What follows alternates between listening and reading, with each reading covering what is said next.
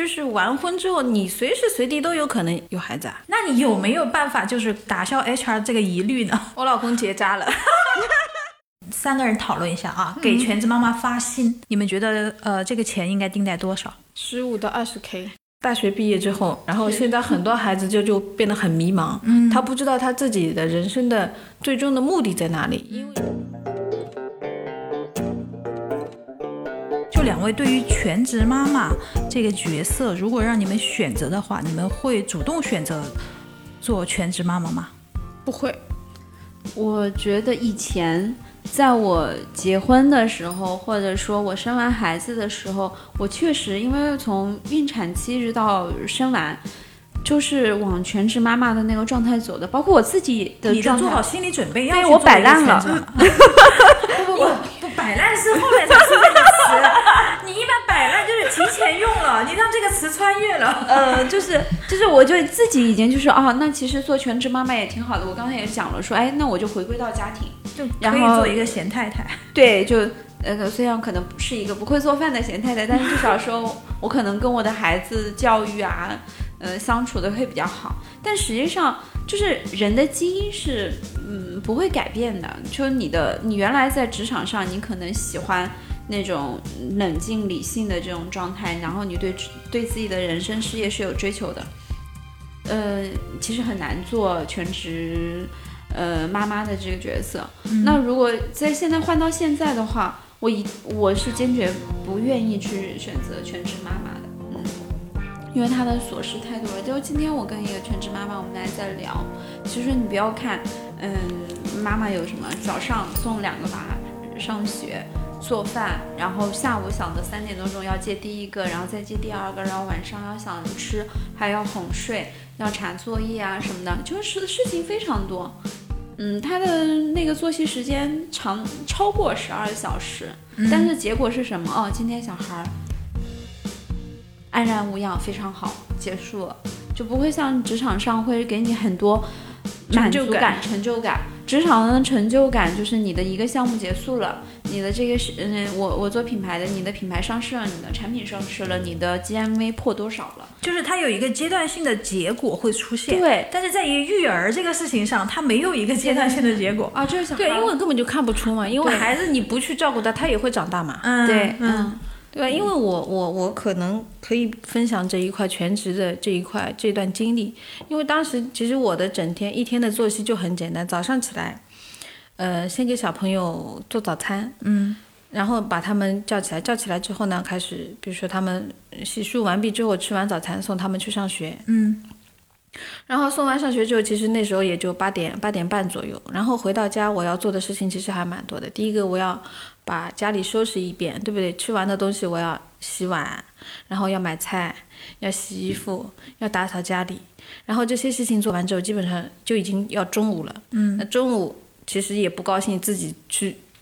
做很三三菜一汤、四菜一汤，那是绝对不可能的。那可能就前前昨天的一些剩菜剩饭，或者吃剩下的多下来的一些，我吃掉。嗯，吃掉之后呢，然后基本上家里这些事情弄完也要到一两点。嗯，一两点之后稍微喘息一下，可能玩个手机，可能或者说是呃眯一下。就睡一个小午觉，然后到三点左右要去接孩子了。嗯，那孩子回来之后呢，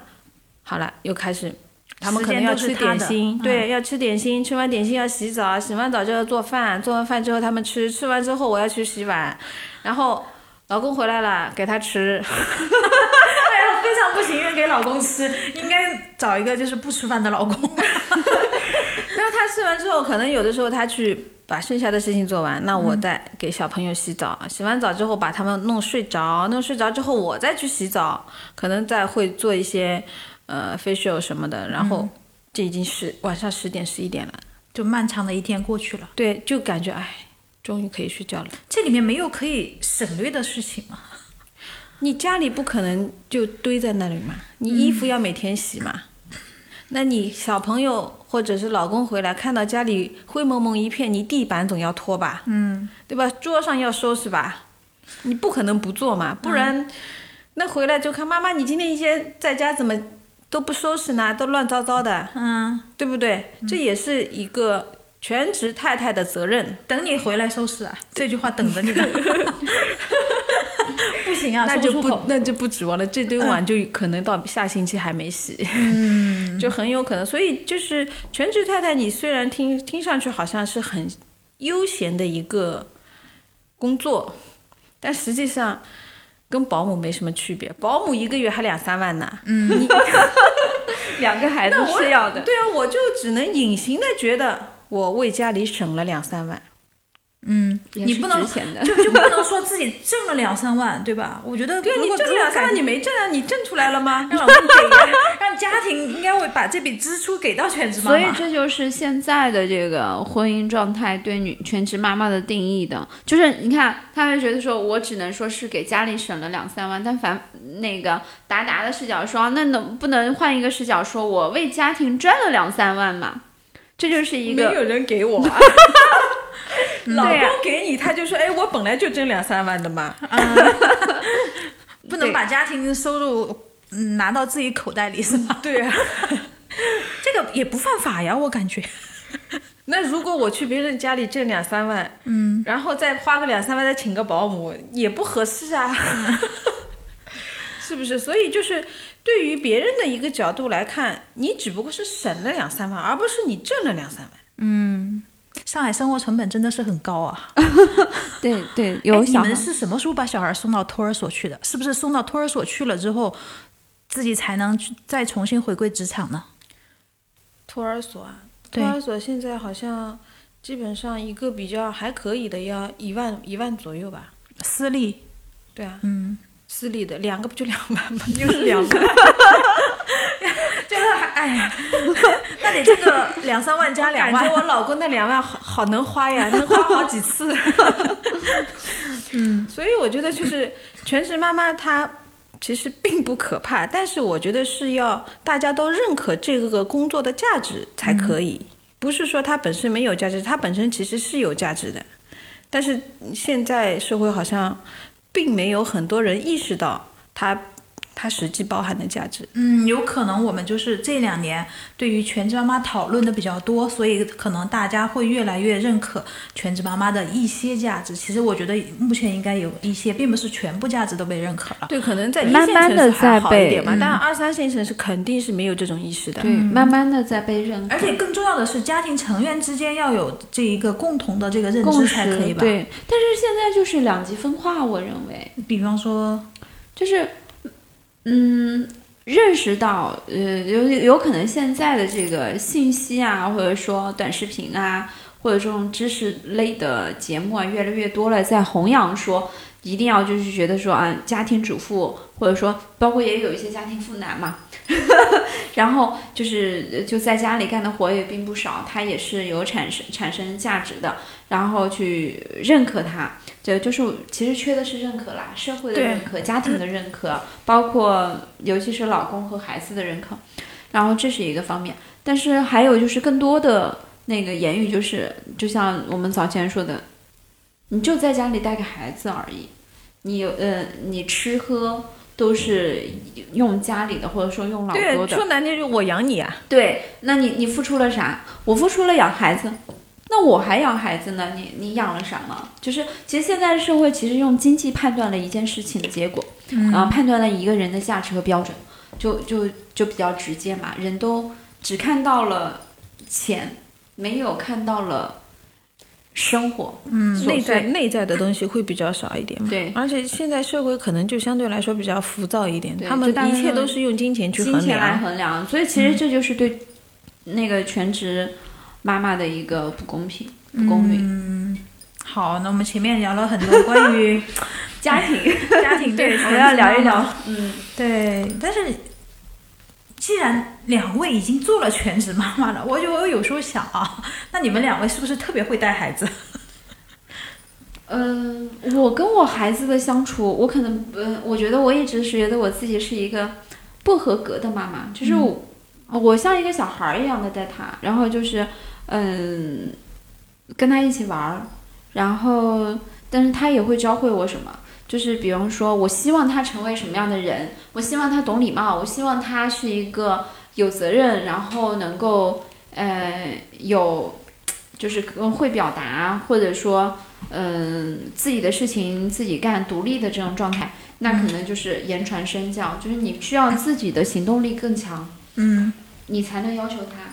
啊、对，还是要就是作为一个全职妈妈来说，还是要给孩子尽量去带带一些正正能量的东西。你是他的榜样，就家长其实就是小朋友的榜样。对，这可能就牵涉到原生家庭嘛，你就是对你是他最早的一个老师，对的所以你给他的一个印象和状态一定要是最好的。嗯，所以对于全职妈妈来说，其实心理素质也是要求很高的，嗯、因为你一就是一边你要平衡，呃家家家庭琐事和老公。然后呢，另外一边呢，你要营造出很健康、很很有活力的一个状态。嗯、实际上它是会有矛盾的，是它真的是会有矛盾，因为你在面对这些琐事的时候，你一定是很烦躁的。是，但是你又不能表现给小朋友看，就只能自己内部消化。就只能只能只能自己内部消化。其实我觉得也并不是，真的是不是每个人都能做好全职妈妈的。嗯，不像也不亚不亚于一个比较好的一个管理者。他要不断的学习。你比方说，就是一开始的牙牙学语时期，然后一开始的刚刚接触的时候，所谓的要去呃建立他的学习习惯啊，去建立他的这个呃那个原则标准啊，你就需要带动他。那我们家独立就自己的事情自己做，那不可能一开始他就是你就让他对对对自己对做，对不可能的。嗯一定是你先带，带着他教他，然后跟他讲，而且你全职妈妈要有很多很多耐心，你不能跟他情绪要化不厌其烦，你反对反复复教。因为嗯其实他是是一个孩子，就是你不能用成人的视角，我一直觉得不能用成人的视角跟孩子沟通。但嗯有时候孩子其实他他的那些呃独立性，他的那些看似成人的视角，他其实还是懵懂呃未知的状态。嗯，嗯，哎，如果今天我们开始说啊，那简直最后睡前，我我我是不是太黑心了？三十 K 以上，不，你这个太高了，你这上海人 平均水平都没对你别说你超过上海平均 工资二多十少二倍，是啊而且看你，你看你自己形容的做妈妈的状态，然后还还是有我觉得，如果 是二胎的话，可以 double 一下。真的吗？如果是二胎的全职妈妈，二胎就是什么？但你要教两个嘛。嗯，就一个不是也是教吗？那不对，你教两个，你要负责教的东西更多了。你人家要不是平说吗？第一胎是宝，第二胎是 猪。 草哦，我说的。 但是二胎的话，他们也会有一个相互学习的过程，而且你要学的更多，你要怎么样去把这瓶水端平？嗯，你不能教会大的，大的接着教小的嘛。，嗯对，因为很多其实有很多人问过我，哎，你喜欢大的还是喜欢小的？但是就是说，对于我来说，我我一直会回答他们。其实我对于呃两个孩子来说，我其实都一样。他说不可能，你肯定有喜欢和不喜欢的，那这就是一个我自己承认不承认的一个问题了。那你但承是就认吗？是至少表面上，我要让孩子觉得我是一个很公平的妈妈，嗯，我不能偏袒任一个啊、呃任何一个，因为大的那一个一定会觉得小的出生之后，妈妈给我的关注度小了，嗯，但是对于小的来说，我从小长大都会有一个竞争对手在那里，那个嗯人是。那个人是我的哥哥，或者是是我的姐姐，但是他跟我是分享我的妈妈，嗯，所以他小的一定从小就会有一个竞争意识，但老大呢就感觉弟弟或者是妹妹剥夺了我的我的我的妈妈的爱，嗯，所以这一块也是我要去学习的另一另一趴的部分，嗯，所以工资要 double 嘛，呃平衡非常合理。 平衡。哎，在我们小时候，就是比我们大的，虽然我们都是独生子女家庭啊，但是我会有很多兄弟姐妹，什么表哥家的，呃，表叔家的，呃，表哥、哎对对对表姐、堂哥、堂姐，我觉得。比我大的都是以有很强的武力威吓的 那种人， 对啊，你要想，我们就是我们这一代独生子女的话，就是我们的孩子，他们可能就没有那么多的兄弟姐妹了。嗯，他们是没有什么这么多哥哥姐姐的，没有的，因为我们都是独生子女，哎，无所谓啦，哎所呀以，要二胎嘛，要创造一个孩子跟他一起成长嘛。 嗯，我觉得就是这个都是 糖醋小排的选择，我们不能说什么。呃哦啊我对我们觉得你选择选的对。我觉得他很有嗯、勇气嗯啦，非常有对勇气非常有勇气。因为即、就是即使经历了嗯呃职场的这个边缘不公化，呃对不公平，然后也经历了这个家庭的呃这种可能价值认知上的偏差，然后还愿意因为孩子的一句话，或者说因为自己的嗯曾经的经历，然后再去生二胎，我觉得太有勇气了，我很佩服生二胎的妈妈。哎，你生二胎之前，你已经回归职场了吗？回归了。那你是如何摆脱自己？也不不，我只能用摆脱啊，我可能形容的不太准确。如何摆脱自己全职妈妈的身份，重新去回到职场的呢？我相信这对很多妈妈来说是一个坎儿。对，可能就是我在生，呃，生生完一胎之后不是离职了嘛？那时候可能是一个主管或者是呃那个后辈的一个经理这样一个状态。然后生完二胎之后，我不是，啊不是，对，生完一胎之后停留了一段时间嘛，在家里，然后再去找工作的时候，经理和主管根本是不用想的啦。嗯，就是还能，比如说是从专员开始做，那当然就是也要相对自己要稍微有点能力和自己有一些想法，那领导才可以认可你。嗯，但你知道吗？当当时我是从从那个呃专员升到经理的时候， 我又生二胎了。你哎这个时间点掌握的很微妙啊。 然后呢，当然就是索性啦。其实那时候就是我其实也是工作到很后面才才才那个才去生产的嘛。然后、呃，其实这段时间其实也是离不开公司的一些支持。当然，我当时也没有去找去找那些要经常出差的工作，肯定也是以那个呃坐班制的为主，主要是可能就是依靠一些头脑方面的一些工作。去去维持一个工作的比较良好的工作状态，就是在体力上可能会比较弱弱化，故意弱化体力这一块嘛。那这样的话，可能就会嗯、呃比较好的调节好职场的发展这个这个状态。那后来我生完二胎之后呢？生完二胎之后，我们人事后来就是我回归到四个月之后回归到岗位的时候，人事还问我，你还会生第三胎吗？我说你放心吧，我不会再生了。 这一次这家公司就没有说就是让想让你走人啊什么的。对，因为可能就是生完二胎之后，反而是会有一个比较好的一个发展趋向，因为公司会认为你相对会更稳定。哦，嗯，但是有所以一个生问的题只生完一胎或者没生的比较危险，公司觉得呃你的对风险会偏高。比较危险的是那种结完婚两三年还没有没有孩孩子子的，的，啊，对，因为他可能会在上司或者 HR 跟你谈话的时候，他会说：“哦，孩子看缘分，或者说我这几年没打算要孩子。”HR 会也会存疑，对不对？肯定呃会非常疑啊，存疑因为你就是完婚之后，你随时随地都有可能有孩子啊。那你有没有办法就是告，就是打消 HR 这个疑虑呢？ 我要怎么回答他？ 我老公结扎了，那他说：“那你说你老公结开玩扎笑了？”开玩笑嗯其实我觉得我这觉个得是个可以的。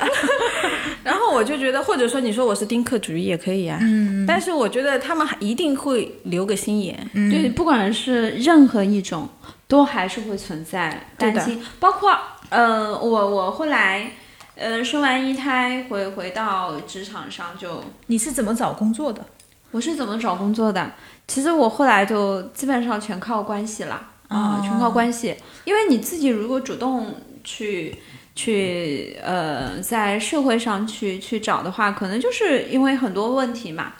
诶，你你你家你有家庭了，就没有哪家公司愿意说你有家庭了，给着你高薪，然后朝九晚五，呃，不加班不出差，然后家里有个什什么事儿，你可以立刻马上请假？请假回家，就是都会这样考虑的。然后问我都所有的问题，嗯，就是你们家孩子一岁了，那以后怎么样安排的？在上海吗？怎么怎么样？因为我可能不是上海户口，问的这么琐碎呃，问的很琐会碎的问的，会问对的，，然后包括呃，我孩子在三岁以后，就会考虑到问你会不会要二胎的问题。嗯，一两岁的时候，他还可能不会说在意你要二胎的问题，因为时间可能就还没到。三岁到五岁之间是他们关注二胎的这个问题的关键时间点，他就会问你有没有二胎计划。我一般的时候我不会有二胎，嗯，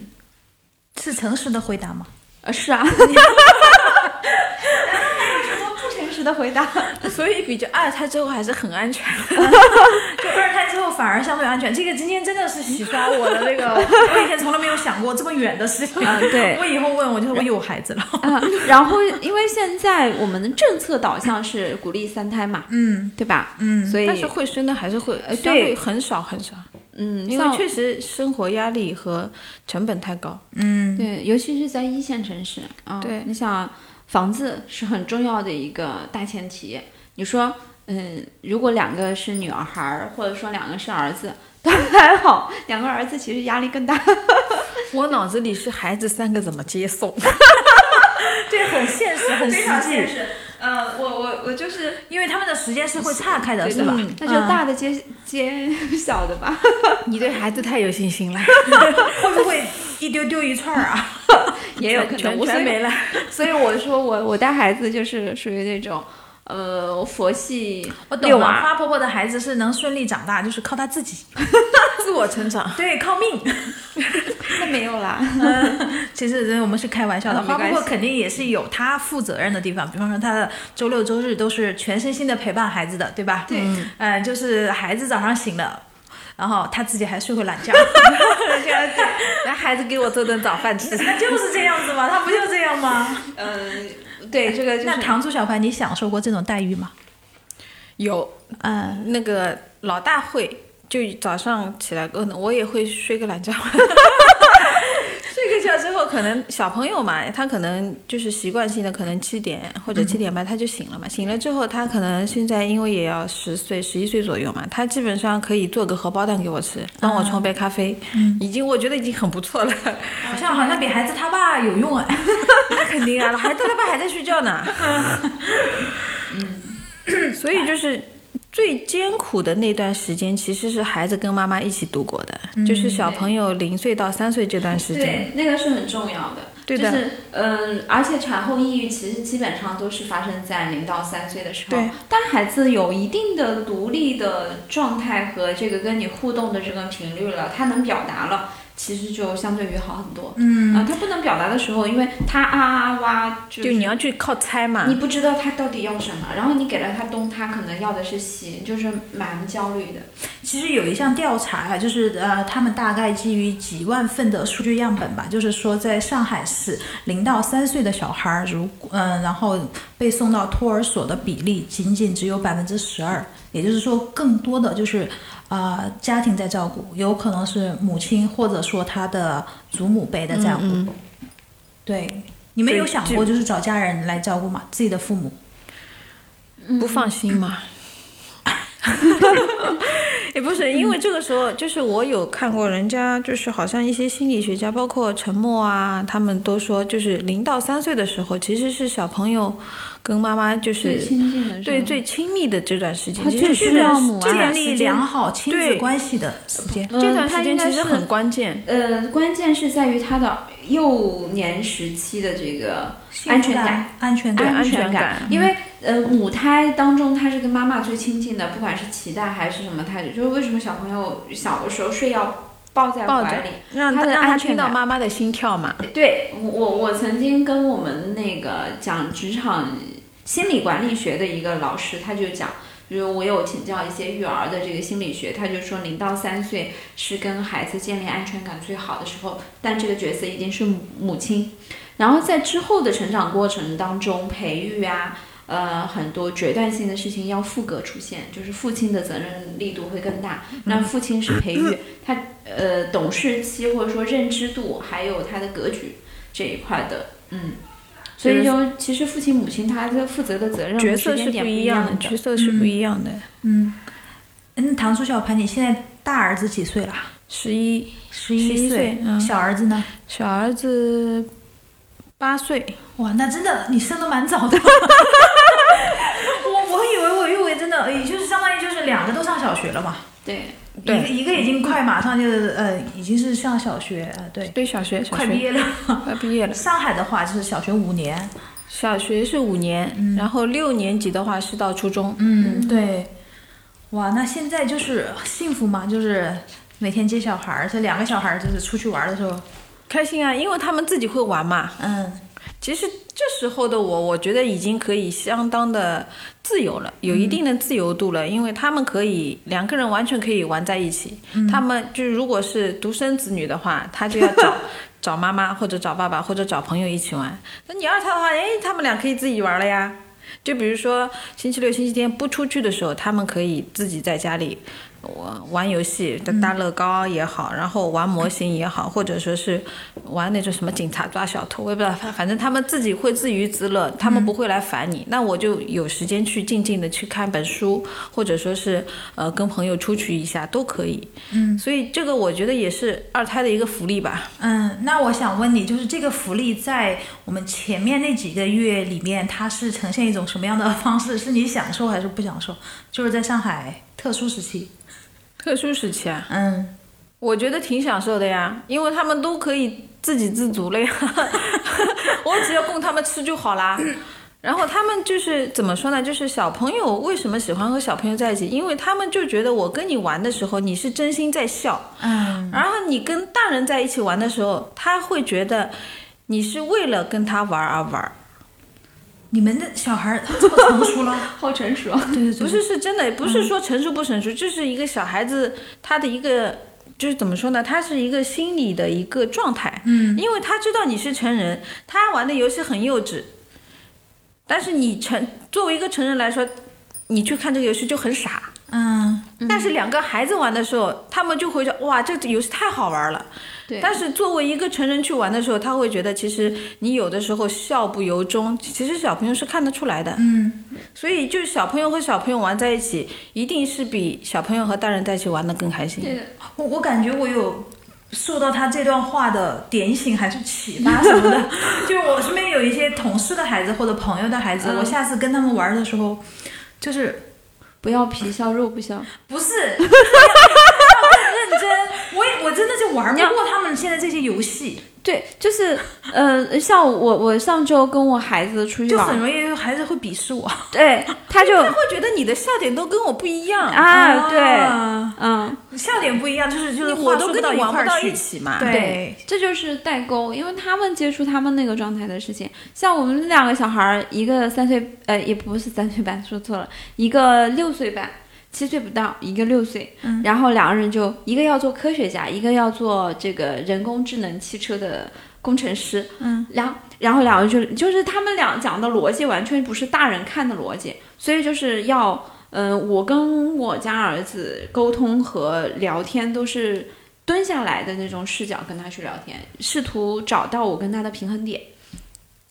就是用那个物理高低的那个。对的，嗯。这点其实很重要 的，这个非常重嗯要，很重要的嗯很。因为孩子，如果你跟他居高临下的这种讲，你永远是他会觉得你是家长，你跟他不亲近，而且你跟他的沟通有限的，就是有障碍的，有这个物理距离的障碍。所以我会，如果我当有一就是他会发脾气啊，会有情绪啊什么的。然后我们家有一面冷静墙，他去冷静的时候，我永远都是蹲下来或者坐在地板上，然后跟他平视，然后跟他慢慢的去讲，陪着他。啊、这样子他会觉得说，他也能知道说我在哪个方向上就是错的，他愿意跟你沟通，愿意跟你交流。嗯那你这点做的是，嗯，是真的蛮好的，因为我我其实也蛮。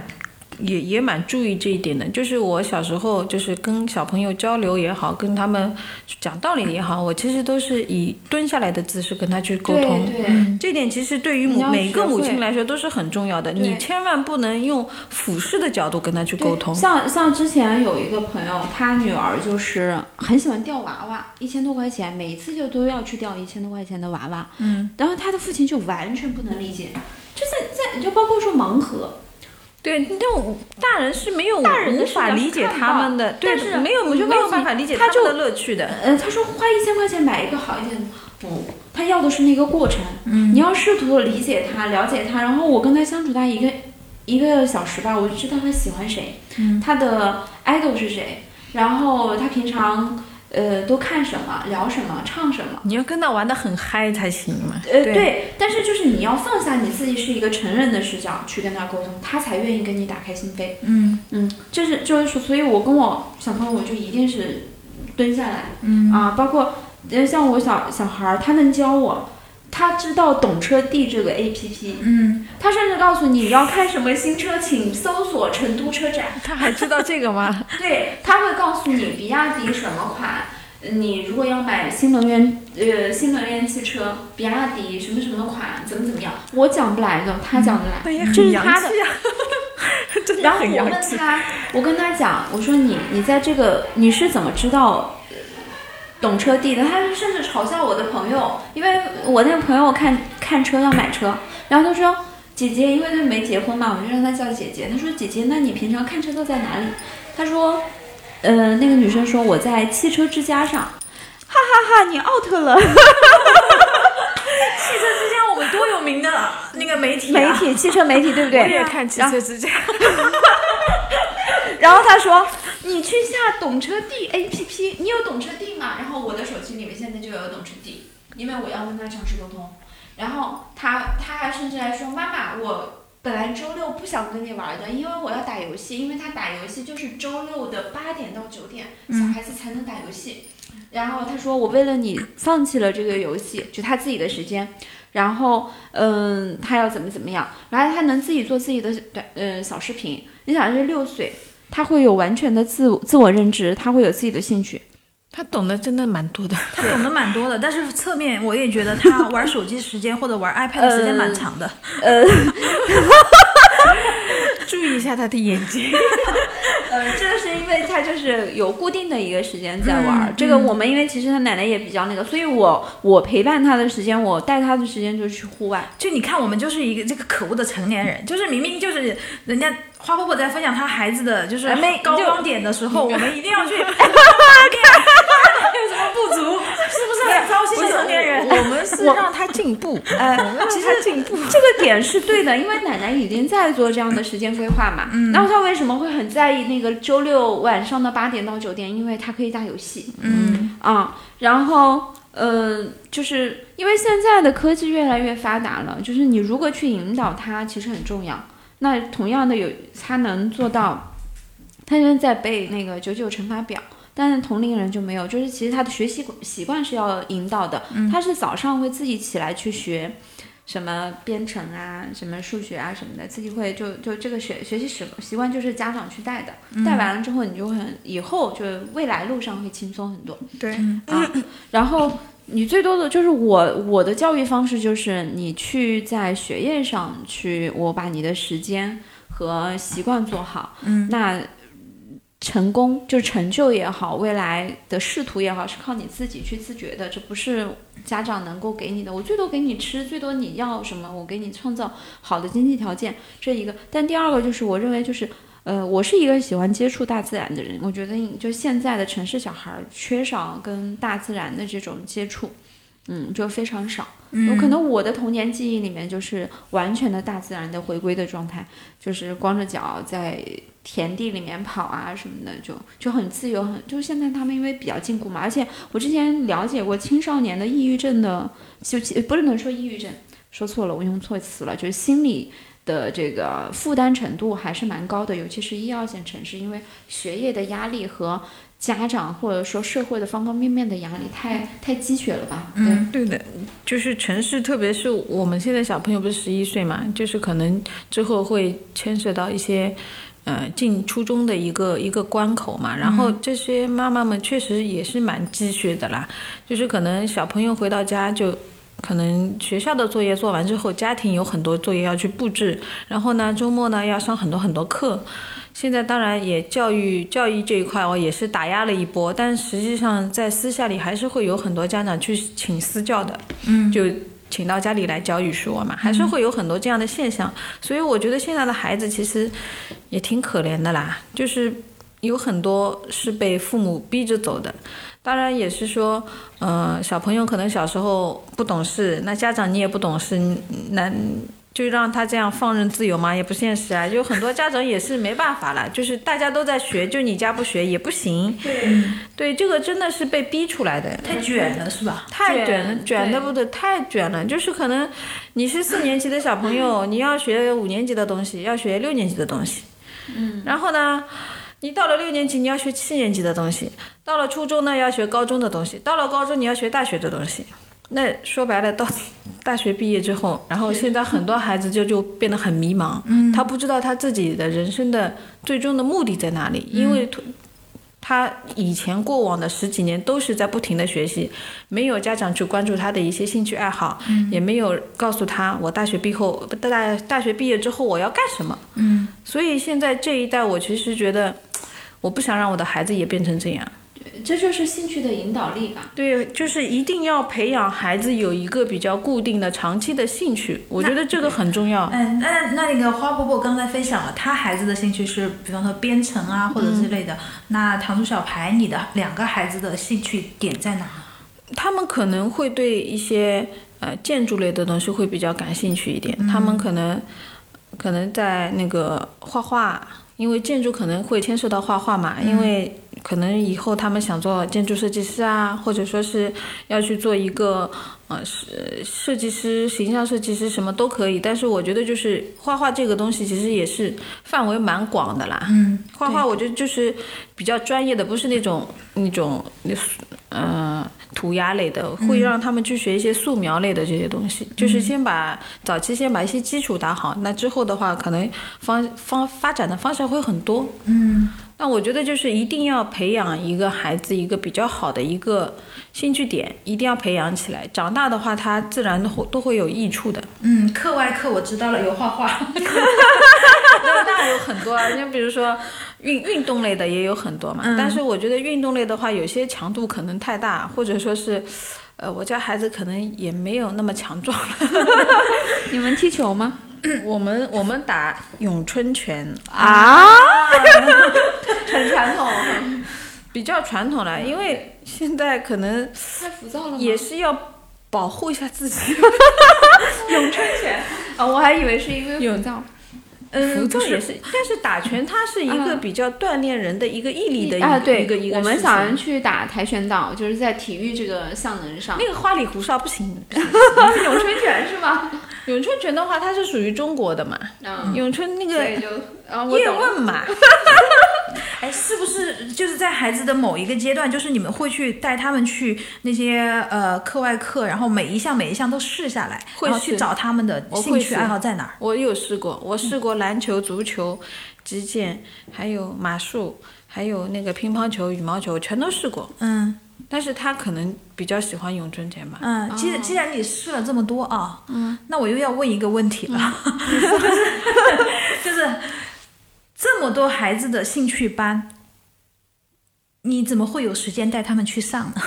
你还要工作嗯呀，周末呀，周末可以带他们去。啊全部集中在周末。这些兴趣班都是放在周末的呀。一二三四五的话，他可能回来也要做作业啊，或者是呃家庭有一些作业要做。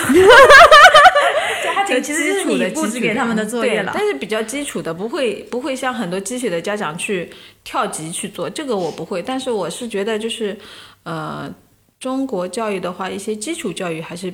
比较好的嘛，那我想把他的基本功给打扎实一点，就是可能就是通过不断，比如说数学，我就可能就简单的一些数学的计算题让他去做，嗯，然后语语文呢，可能就让他读一些古诗，背一些古诗，那英语就纯粹默单词，这样会比较简单一你点。小时候喜欢背古诗吗？不是很喜欢， 那你为什么还让你的孩子 背？我现在觉得古诗是一件非常有魅力的文学和艺术，人到中年，兴趣爱好发生了变化，是吧？对，是会有真的。对，就是对中国国学美有一不停不有一同的些那个题目理我解，觉得嗯对。因为我们是会有就是年龄的嗯成长，是的生活阅历的增加，有可能能领略到对那我些以诗前里面很的讨意厌境历史，但是我现在觉得历史是一件很有趣的事。嗯，随着年龄和经历的成长吧，然后对会有不同的理解。不是，我想听糖醋小白的真正 理由。这个历史是因为孩子学历史，你让你重新发现了历史的有趣，还是自己发现的？是自己发现的，是自己发现的。可哦那能你还就是一个独立的妈妈， 能有独立思考能力的妈妈。就当然，我也是希望他可以就是喜欢中国的一些文学嘛，嗯因为中国毕竟这么千年的历史下来，一定会有很多沉淀的东西，要比国外的要更好。那国外的呢，可能就相对来说，嗯、没有那么醇厚吧。嗯好的，这个这个我们我非常认可。那现在两位的孩子都长大了，基本上就是说，呃，那两位能够做到工作与家庭平衡了吗？我觉得现在能吧，对，现在可以，现在基本上可以。嗯什但是么样什么样的标准？描述一下你们现在的这个工作与家庭平衡。不是这个时候唉出差，还是说嗯家里打电话来突发一件什么事情？这个就是工作的时候，我刚刚有说过，工作的时候就是工作，回归家庭就是回归家庭。我其实分得很清楚，就是一般来说周末我都工作的事情不接，嗯。然后我在工作的时候呢，就是如非必要，我就让我的母亲就尽量不要联系我，去说孩子的事情。就是如果一旦就比如说发生意外，或者说是一些呃必须马上要处理的事情，那我可能会处稍微处理一下。嗯，这块我觉得就是怎么说呢，还是要自我调节啦。嗯，然后还有周末的时候会有一些自己的时间，这个是一定需要的，因为你长期的就是。嗯，作为一个独立的个个个人来说，还是要有一个自己独处的时间会更好，因为每个人其实都是孤独的，孩子也会长大的。长大之后，就是在内心的一些丰满上面，还是要靠自己去解决的。你现在已经在开始调整自己 了，因为孩子长得太快了，十会有岁了这种 会有，对对对，真的会有，因为孩子他永远就是父母是看着他的背影长大的嘛，他一定是会离你越来越远的。心酸的老母亲，是怎么回事？你你就你就不能让但愿我也不会生三胎的。 呃三胎话题要聊吗？继续，哦不不身边有生三胎的吗？有有生三胎的啊，我我我身边好像没有了。嗯，他们有跟你分享过，就是为什么要选择生三胎吗？嗯，他可能就是第一胎可能是跟前夫生的，哦然后后面呢是生了两个再婚家庭所嗯以对再婚家庭的三个孩子，但是他其实就是说，其实我觉得他们处理的也蛮好的啦，嗯三个孩子关系也很好，然后前夫的这个儿子呢，对他现在的爸爸也很友好，嗯，所以我觉得这个也是取决于就是一个母亲的选择，然后一个家庭的一个背景的教育，嗯还有包括这个呃男生的一个本身的一个人文素质有关系，嗯，但相对来说也挺好 的。很热闹。哦我我还哎还想说一句，就是刚才我们比较真实的， 你说真实的那个点，我我需要觉得是很直击的去释放说释放你释是放一下人文素质。咱们还要去讲一个现实的问题，经济的问题。嗯，对，因为其实不管是呃，就是再婚家庭，其实最首先考虑的是对经经济经问济题的很问重题要，，这个很基础一很定要基础。嗯、就为什么那么多人说，嗯，就有在钱就生，没钱就不生。对，这是一个，这是一胎都会有存在的问题。然后再就是第二个问题，就是再婚家庭，它就是，呃，需要很直面现实问题。如果你你会因为再婚而去放弃一个原来的，就是之前有的一胎宝宝，就也会因为就后面那个家庭，它一个是经济上，一个是它本身。呃就刚才那个糖醋小孩说的人文素质，可能不愿意接受，这其实就是人性，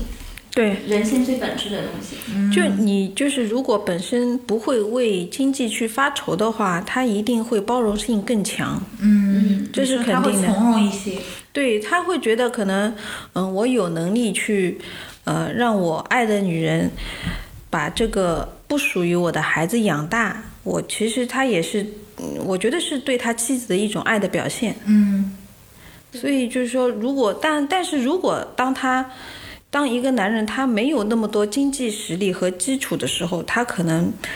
就会觉得，逃避，对，这他就会觉这得也不能说是逃避，就是就他可能不太容易接受吧。嗯，他可能觉得这个责任我可能不会去选择，嗯，这其实就是一个责任的问题，嗯对女对对这个他爱的这个人的责任，对未来生活的这个责任，嗯，对的，就是因为他一旦娶了这个女人，他一定要对她负责嘛。当他自己没有能力的时候，我觉得他也不一定会去选择的。好好的，因为有可能这种再婚家庭啊，或者说其他的，嗯，不是再婚家庭，其实就是啊、初婚的这种家庭，怎么形容这个家庭？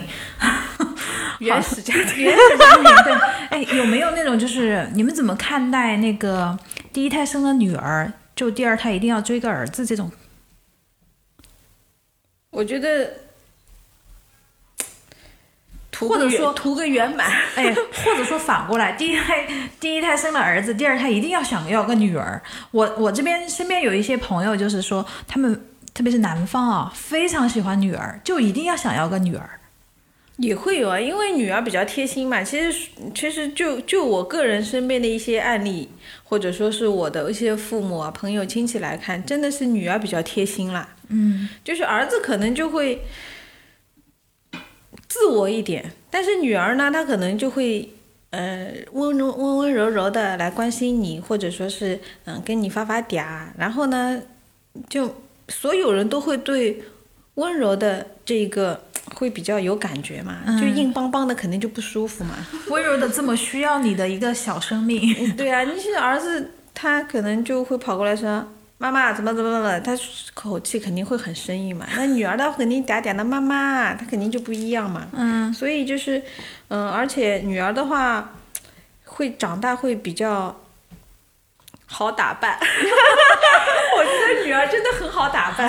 儿那儿子的话就就买来买去就这样，那没对没没什么好好打扮的。哎， 还可以吧？哎呦，我真的是，你们两个都是儿子，你们以后如果儿子就长大了，或者嗯、呃在高中的时候，他们说某一天带着妆来见你们，你们会怎么想？妆对，化个妆啊，就是打扮一下啊。嗯，伊呃伊能静的那个儿子，不不，那个是变装，然啊后那个我说的变是带 妆，我觉得清 爽一点就好了，带妆是不是有点过分了？上个遮瑕，我要均匀一下哦肤色、，那个我觉得很正常。描一下眉毛， 啊，那个我我我我个人觉得就是他开心就好。我我觉得是可能男男的可能要比较有一些 男子盖男子气息吧。你想我们家都打咏春拳了，他不会这样的。 就是就是，可能是我自己观点，因为可能我认为男孩子还是要有男孩子的样子，就是那种比较比较细巧的或者五官精致的男孩子，我不排斥，但是我也不倡导去化妆。嗯，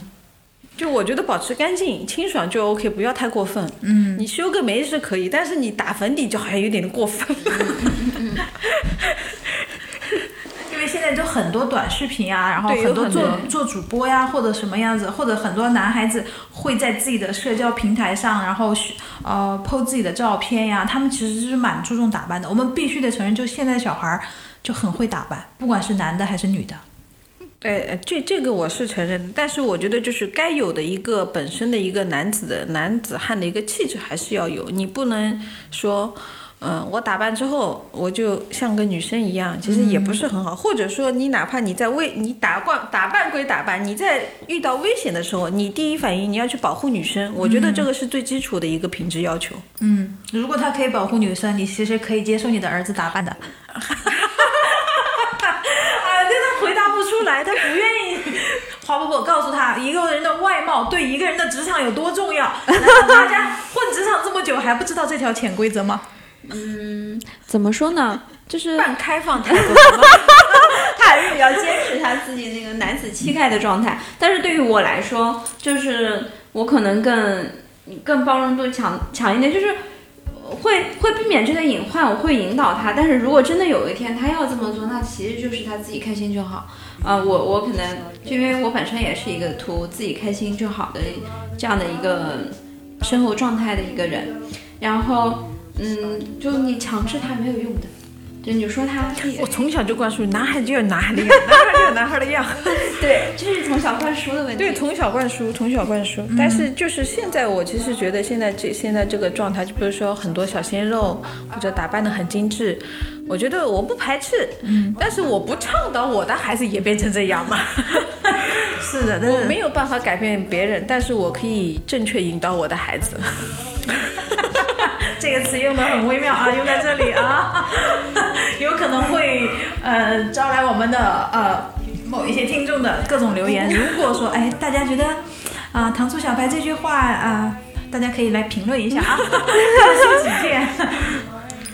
对自己的妈妈，就是自己的家庭，对自己的孩子总是会有一个自己理想化的状态的一种期许嘛，对吧？他们想，我们想让他们过什么样的生活，未来从事什么样的职业，想让他们未来长成什么样的样子，是长得像一棵松树，还是长得像一棵梧桐树，还是怎么样，对吧？对，都是妈妈们的一种美好的愿望。对，就就他好就好。嗯 对，人家不是生孩子就像抓盲盒一样，你不知道种下去的到底是花还是树。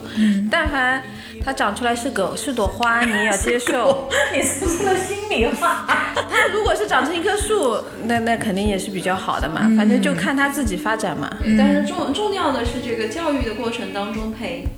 嗯陪伴吧，这个陪伴就是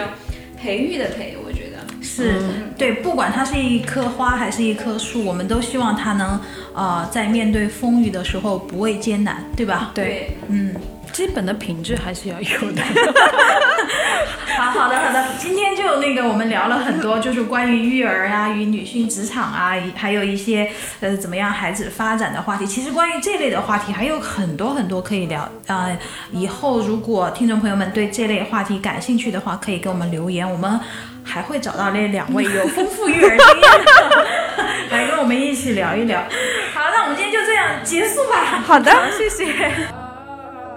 关于今天的话题，我们就聊到这儿。如果你喜欢我们节目的内容，请点击订阅并转发。如果你也想要分享观点或参与讨论，可以直接在节目下留言和我们互动。更多年轻职场话题，关注微信公众号“同样 YT”。